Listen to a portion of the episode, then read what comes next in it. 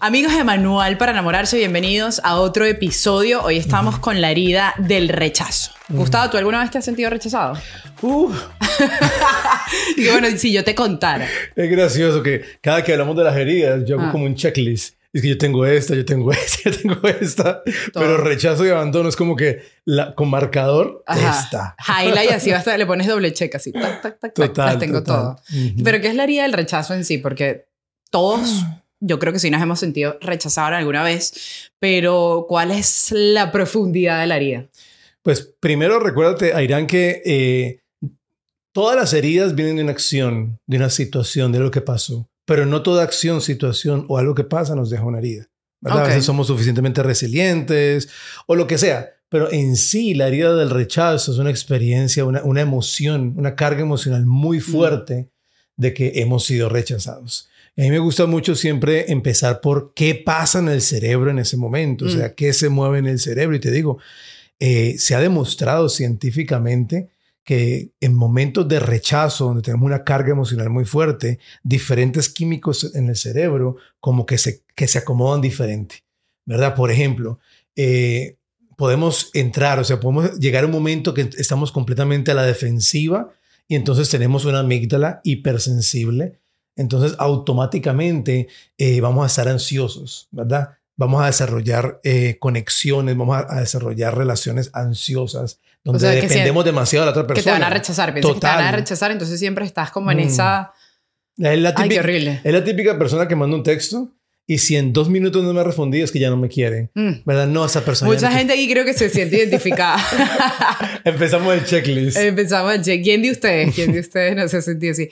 Qué fuerte Ujú. eso. Yo creo que tú- esta es una de las heridas más comunes, quizás.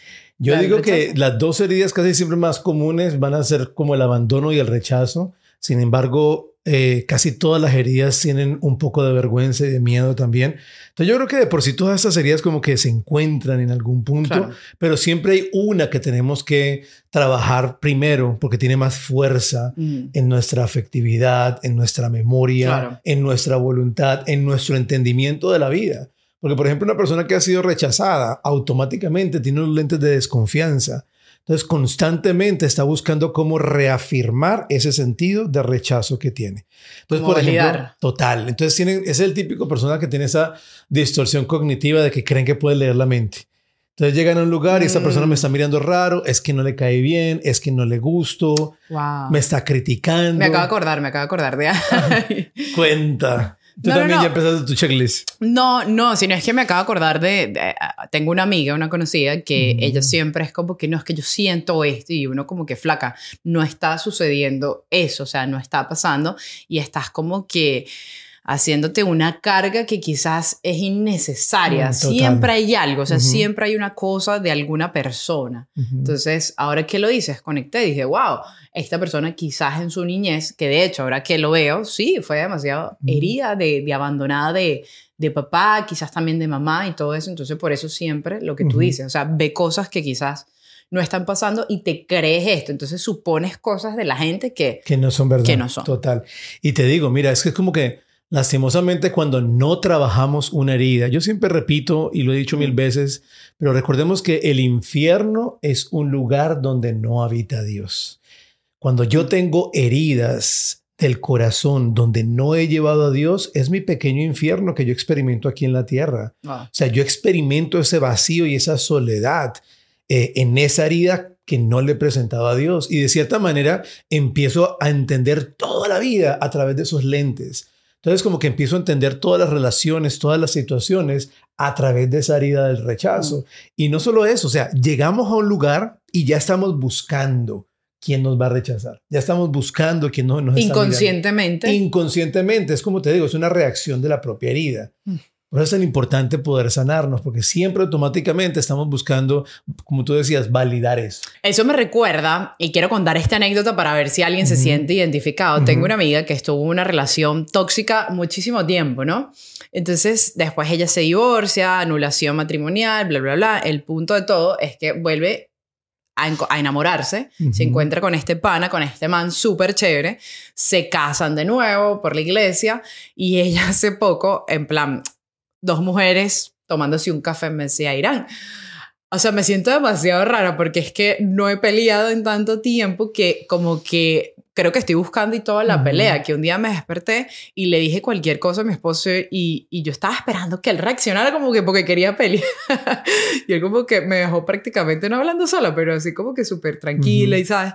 Y yo no estoy acostumbrada a eso y me siento rara. ¿Será que, será que mi relación eh, no está bien? y yo Flaca, contrario, o sea, está perfecta. Lo que pasa es que es eso, lo que acabas de decir, nos, no, nos acostumbramos a vivir en, el barro, en la basura y a comer comida chatarra. Total. Entonces tu cuerpo te dan un manjar y tú dices, no, no, no, déjame volver a la chatarra porque es lo que has estado acostumbrado. Y esa herida, especialmente esa herida de, de, del rechazo, es una herida que genera un apego ansioso, ¿verdad? Eh, es gente que el mismo rechazo que ha sufrido le ha creado mentiras de identidad y le hace sentir que es insuficiente, como que no tengo, no mm. soy suficiente. Y muchas veces, por el contrario, elevan la imagen de la otra persona. Entonces crean dependencias muy fuertes. O sea, entran en esa relación donde yo dependo 100% de esa persona y hago lo que sea para no perder a esta persona. ¿Verdad? Porque hay un cierto sentimiento de duda sobre su propia bondad, sobre su propia belleza.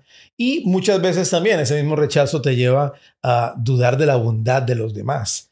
Entonces siempre está como esa relación como que, bueno, eh, quiero una relación, necesito una relación, pero cuando entro en la relación, saboteo la relación. Total. O sea, es lo que casi siempre hacemos con todas las heridas. Mira que una persona con heridas de rechazo es una persona que todo el tiempo evade, ¿verdad? Eh, intimidad, evade el ser realmente vulnerable. Entonces es una persona que puede estar rodeada de gente y se siente sola, ¿verdad? Y se sienten solos no porque realmente los demás no le noten su existencia, o sea, se sienten solos porque ellos mismos han creado una fortaleza porque no quieren ser heridos, pero al mismo tiempo desean una relación. Tú imagínate el nivel de ansiedad que maneja esta persona, mm. estando rodeado de gente deseando tener una intimidad con esta persona, pero con miedo a ser vulnerable, entonces no lo logran. Porque hay diferentes tipos de apego. Está el apego ansioso y está el, apego evitativo, como que te evito. Los del apego evitativo son personas que se gozan en su soledad y se han hecho creer a sí mismos que son autosuficientes y no necesitan de nadie por miedo a las relaciones. Pero los del apego ansioso realmente tienen la necesidad de una relación, pero no saben cómo mantenerla. Entonces siempre están como, como, como Tóxico. Tóxico, sí. Entonces, cuando logran tener, porque constantemente son personas que sabotean sus relaciones, entonces terminan una relación y cuando terminan una relación muchas veces no toman responsabilidad, sino que dicen, ay, mejor que se fue, eh, estoy mejor solo, no valía la pena, y empiezan a justificar el por qué dejaron a la persona, entonces como que nunca se dan cuenta, ¿no? Realmente vamos a detenernos y vamos a ver qué es lo que no está funcionando.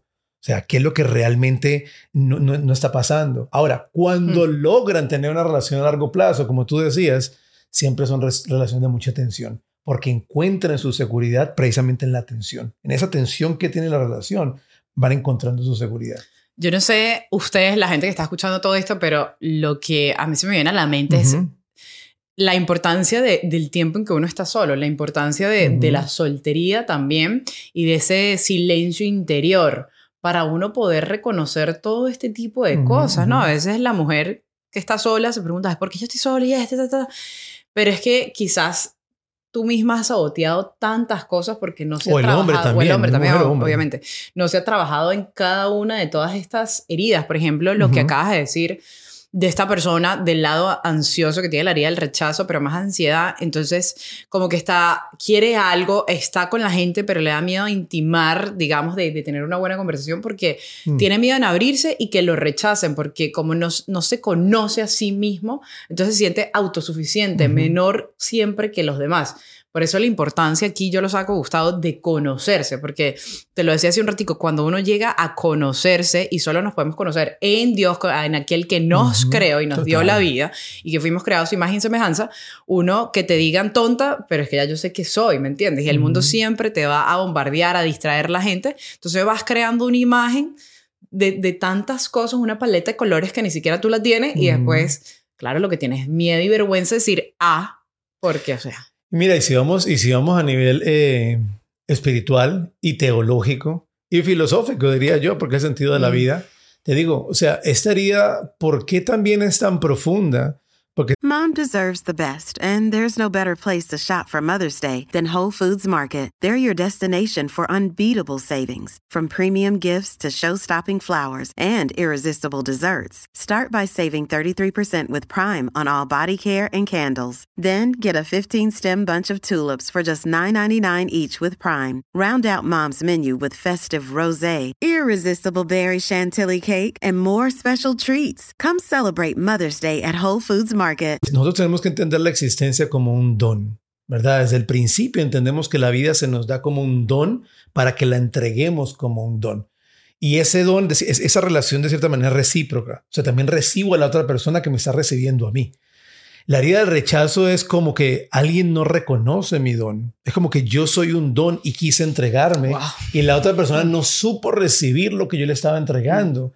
Entonces, si yo no proceso eso correctamente, o como tú dices, si yo no me siento profundamente amado por el Padre, por Dios, profundamente amado por el amado de mi alma, si no siento eso y no proceso esa realidad, empiezo a pensar, bueno, si esta persona no recibió el don que yo le quiero dar, tal vez hay algo malo con este don, ¿verdad? Tal vez eso que yo quiero dar no es suficiente. Y entonces, claro, por sobrecompensar, como decían ahora, son personas que se vuelven súper codependientes. O sea, son la, típica persona que cuando entra en una relación entra con toda y la persona es lo máximo y es lo más lindo y es lo más hermoso, pero inmediatamente se van tocando como esas partes eh, heridas, son detonantes, ¿verdad? Entonces me empieza a dar miedo. Inmediatamente me, empiezo a dar, me empieza a dar miedo. Y eso que era una dependencia, que era una codependencia con otra persona, entonces me empiezo a separar. Pero mira, pasa muchísimo en personas con herida del rechazo, que a veces terminan relaciones, se quedan solas y dicen, bueno, ya yo puedo sola, eso, lo otro, pero tiene un deseo tan grande de intimidad y cada que ese deseo vuelve, como que recuerdan aquella relación que tuvieron con la que pudieron ser, aunque sea un poquito íntimos, y suelen volver. Es el tipo de personas que tienen relaciones que terminan y vuelven y se ven y se aman, pero... Oye, yo. yo, yo. Gustavo, no ponga mi vida pública. mentira, mentira, mentira.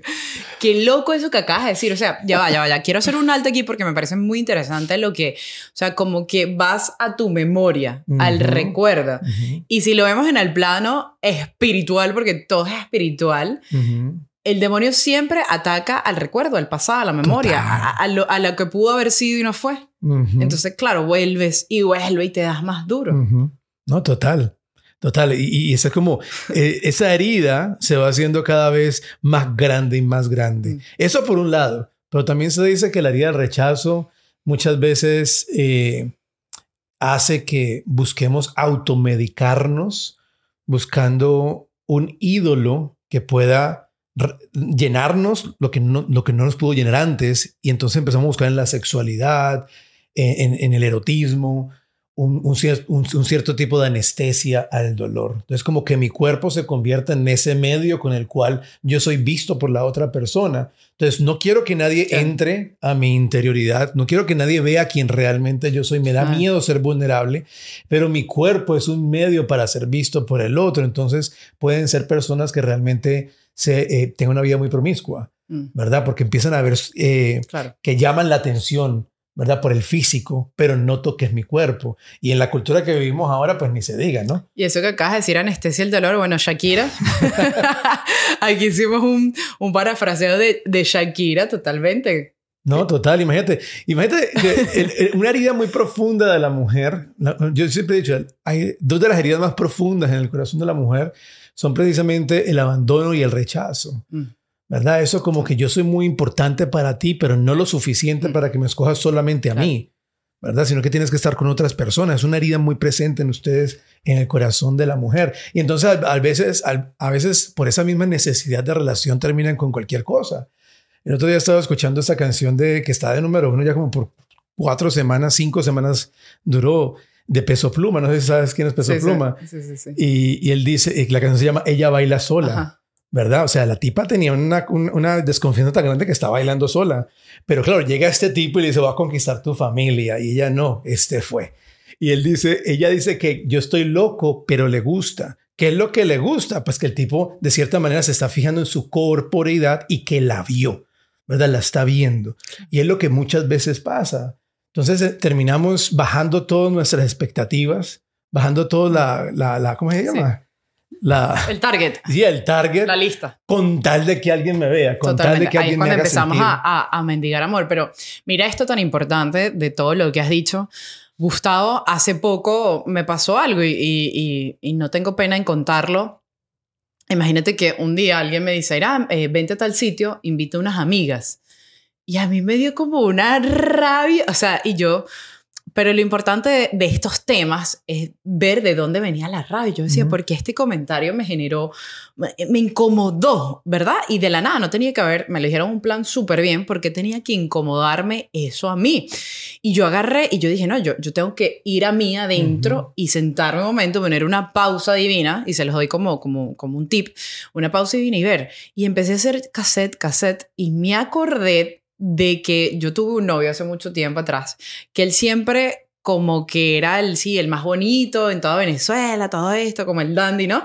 Y, me decía, y un día me dije, invito a unas amigas y él se termina yendo con una de mis amigas. Ay, Dios. Y yo lo vi, y bueno, esto es un desastre. Yo tenía 19 años, te podrás imaginar, lloré, me, o sea, y claro, eso siempre quedó en Grabado, mí, porque la herida del rechazo, uh -huh. o sea, él me rechazó y él esto, y él, y él se fue, y eso se quedó ahí, y más nunca se arregló, y yo lo que hice fue sobrecompensar, ¿sabes qué? Ah, me, me, volví feminista, feminista de estos tiempos, o sea, la loca. Y ese comentario yo dije, wow, qué increíble que a veces yo he podido, por ejemplo, agarrar, y de hecho le iba a responder a esta persona súper, súper furiosa, como que, ¿qué te pasa? Ni que yo fuera, uh -huh. ¿qué? O sea, la, la, el pimp de mujer. Eh, pero dije, no, porque yo tengo que contestarle mal a alguien que ni siquiera sabe mi rollo y mi cuento mental y voy a ocasionar una discusión donde no la hay. O sea, el problema es mío. Y eso es lo importante, vuelvo y repito, de las heridas acá y de conocerse. O sea, yo paré. De hecho, lo hablé con una amiga, se lo comenté, va, y dije, no, o sea, súper bien. Y dije, wow, o sea, hay cosas que uno siempre tiene que ir sanando. Mm. Esa gente que dice, no, ya yo estoy sana, mira, hasta, hasta que nos muramos vamos a estar sanando, porque vivimos en un mundo que constantemente nos hiere y mm. nos ataca. Entonces, ir... Es poder discernir mm. esos, esos, ese, esos movimientos internos, eh, es poder discernir los movimientos del espíritu en nosotros, ¿verdad? Yo siempre he dicho que el punto de encuentro entre San Juan Pablo II y San Ignacio de Loyola es que los dos nos decían que teníamos que convertirnos en estudiantes del corazón. Wow, o sea, saber detenernos y ver qué es lo que se qué mueve por debajo. Eh, es poder darnos cuenta de la diferencia entre la herida, la tentación y el movimiento del espíritu. O sea, ¿dónde está mi herida? Uh -huh. Y cuando es tocada esa herida inmediatamente, eh, ¿cómo, ¿cómo intento sobrecompensar?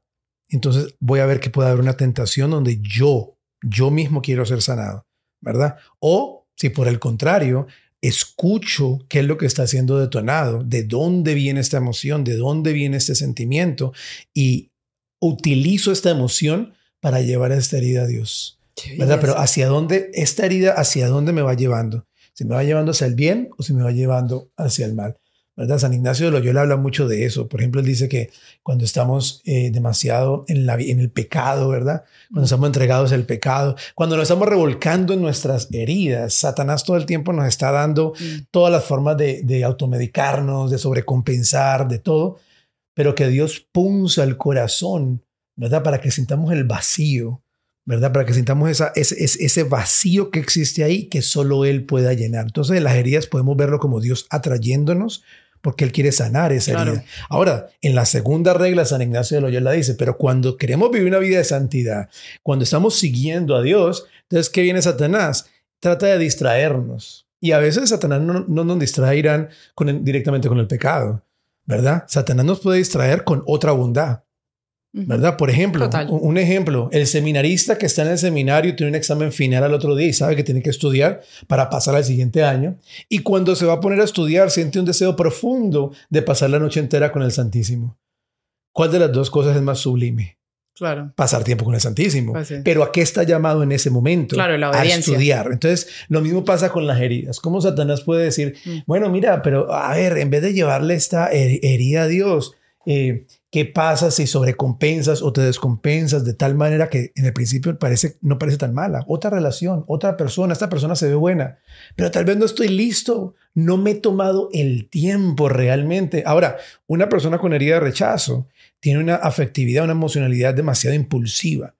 Son personas que nunca responden, sino que siempre reaccionan. Mm. O sea, siento algo impulsivamente me voy. O sea, estoy, estoy atraído a esa persona, me apego a esta persona. Es que sabes que yo creo que hoy en día, nos pasa todo, tenemos muy poca capacidad, y lo decías, de discernimiento. Total. Y más si eres tocado en esta herida. Y bueno, y todos, yo creo que de alguna manera u otra, pónganse a ver, cada vez uno reacciona, reacciona. Como que yo no sé si la pandemia aún nos dejó más tocados, pero reaccionamos en vez de hacer esa pausa. ¿Qué harías? Wyndham Hotels and Resorts makes travel possible for all. Whether it's the long haulers looking for a great cup of coffee, a roomier rest for the on a whim road trippers, or a place to make summer memories with the whole family.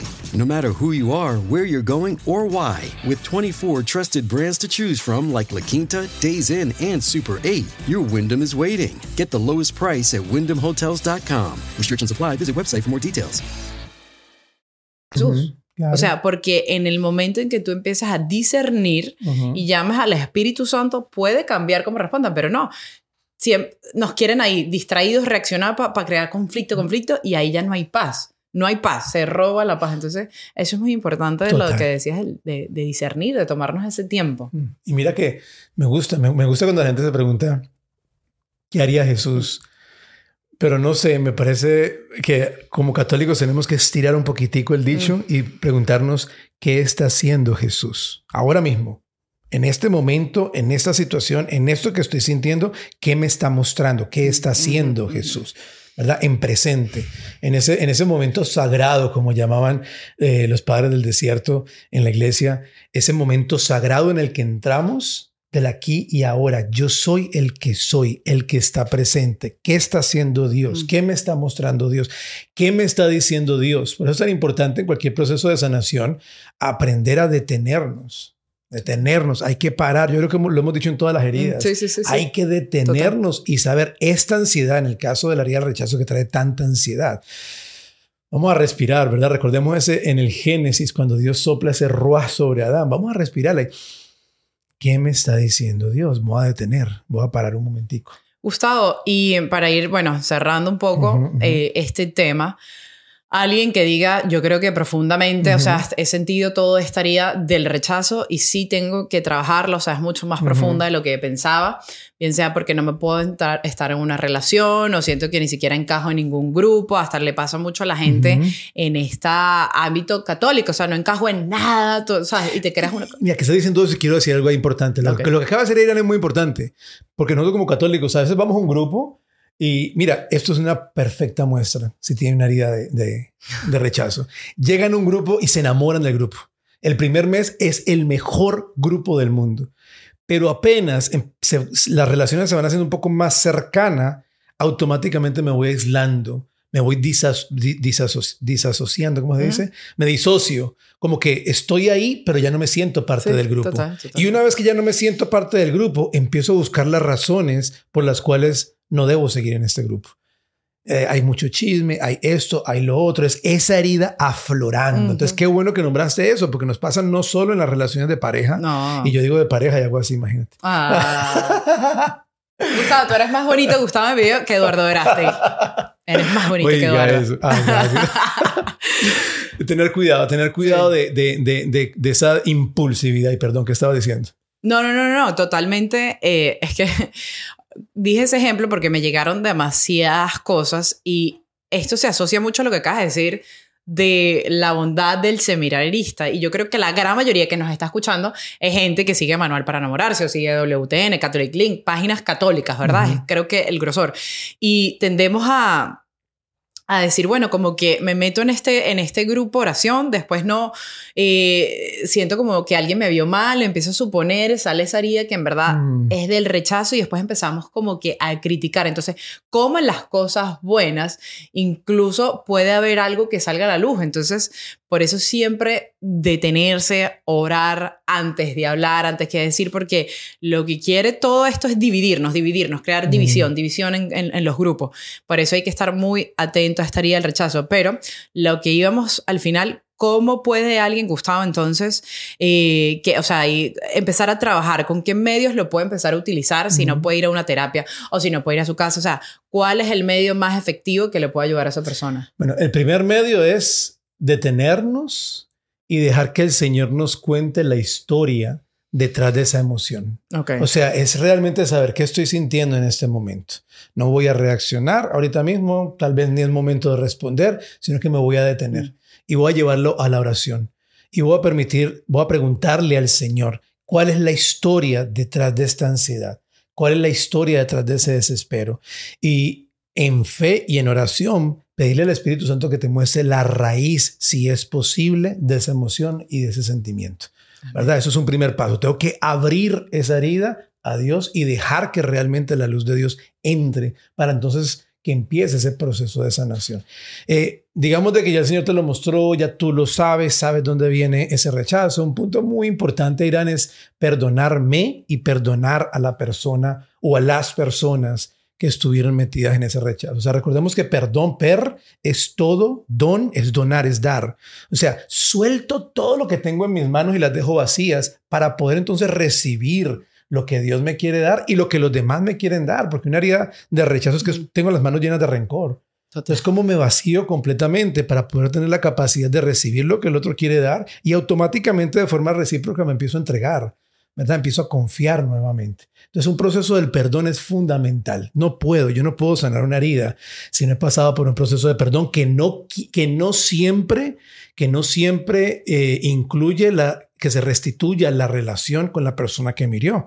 Porque hay veces que no, que yo perdono a la persona, pero igual te dejo ir, ¿verdad? Ya no te, ya no te tengo ese rencor, ya no paso por mi corazón mil veces ese dolor, pero te dejo ir, Totalmente. ¿verdad? Te dejo ir completamente. Eh, otro punto muy importante es no dejarnos llevar por la emoción, ¿verdad? No es de que, no es de que no tomar decisiones en un momento de ansiedad. Quinta regla de San Ignacio de Loyola. Él lo decía para la, para la desolación. ¿verdad? Dice, cuando estés en periodo de desolación, sigue haciendo lo que estás haciendo, Total. cúmplele al Señor todo, no tomes decisiones, no es el momento, no renuncies al trabajo, no te pelees con esa persona, no votes a tu esposa. Es que o a nos dejemos llevar tanto por los sentimientos. Exacto. Ahí exacto. es cuando tenemos una madurez emocional, inmadurez más uh -huh. bien diría emocional, que ojo, todos, me estoy incluyendo, uh -huh. porque nos dejemos llevar tanto por ese sentimiento y nos los creemos y nos afligimos y por eso tomamos las decisiones con el sentimiento Total. y no desde otra perspectiva. Total. Y mira aquí un sacramental que es muy, muy bueno, muy lindo como una herramienta espiritual para atacar la ansiedad, es el rosario. Mm.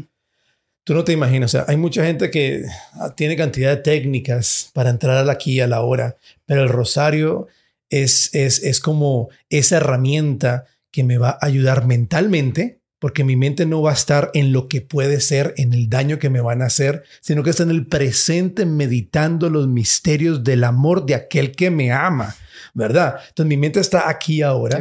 Un rosario no, Dios te salve María, no, no, Dios te salve María, que realmente ponga mi cuerpo en esa, en esa, en esa tranquilidad, en esa paz. Entonces, el rosario es una gran herramienta cuando se, cuando se reza con paz, con tranquilidad y realmente enfocados mm. en lo que estoy meditando, me ayuda, me ayuda a empezar a soltar esa ansiedad. Y una recomendación que es muy importante es, en la medida que vamos haciendo esto, que vamos abriendo las heridas, que vamos perdonando, que me voy relajando con herramientas espirituales, al mismo tiempo tengo que empezar a crear relaciones profundas, empezar a confiar y hacerlo intencionalmente para que no venga un mecanismo de defensa y saque a la persona, sino intencionalmente eh, empiezo a confiar. Yo tengo un grupito de, de, de, tres amigos, cuatro amigos, entre ellos Irán, que me ha costado mucho. Me ya ha costado me ibas a sacar del grupito. No, no, no, no. Tú no. Estabas, dije, dije tres, dije tres, estaba Juras, Luis y tú, okay. pero me acordé de otra persona ah, y dije okay. cuatro.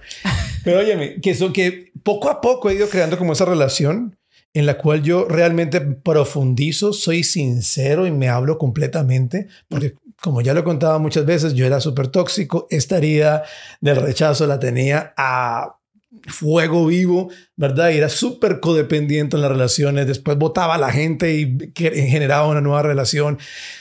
O sea, tenía muy viva salida. Y es realmente mm. como empezamos a tener relaciones en las cuales, aunque al principio pueda haber miedo, empiezo a ser vulnerable. ¿verdad? Porque solamente en las relaciones somos heridos, solamente en, relaciones somos sanados. Primero con Dios, pero luego con los demás, ¿verdad? Ama a tu prójimo como a ti mismo. Primero a Dios sobre todas las cosas. Pero no es solamente así, es así y esta me lleva a los demás. A los demás. Qué belleza, qué belleza, ¿no? Creo que no hay más nada que decir o que agregar en esta, en esta herida del rechazo. Como ya saben, ya saben, al principio nosotros hicimos una primera temporada donde hablamos de todo esto que lo pueden escuchar todo y ahorita el proceso de sanación. todo el proceso de sanación totalmente con los dones del Espíritu Santo y después hemos decidido adentrar en cada una de las heridas y dar pequeños ejemplos que seguramente tú te has sentido mm. identificado con cosas que aquí hemos comentado, pero al final yo lo que siempre digo es que de todo eso se puede salir. Obviamente tenemos al médico de médicos, así que pues tranquilo y en verdad tomarnos ese tiempo y esa pausa de meditar, de profundizar en nuestra, en nuestra vida antes de querer entrar en una relación, mm. antes de querer resolver algo, tomarnos ese tiempo para nosotros. Gustavo, muchísimas gracias. Muchísimas gracias a toda la gente que se conectó. Compártalo este video en todos lados, manda este video de YouTube, síganos en Instagram, también en Spotify, pueden escuchar todos los, los podcasts y bueno, nos vemos en el Que by the way, antes de que se lo mande a su ex para que se dé cuenta qué tan herido o herida está, escúchalo tú del corazón porque es para ti. Ok, sí, porque siempre es para alguien más y uno, uno supuestamente, no, no, flaca, esto es para ti. Así que bueno, nada, muchísimas gracias a todos y nos vemos en el siguiente episodio. Chao.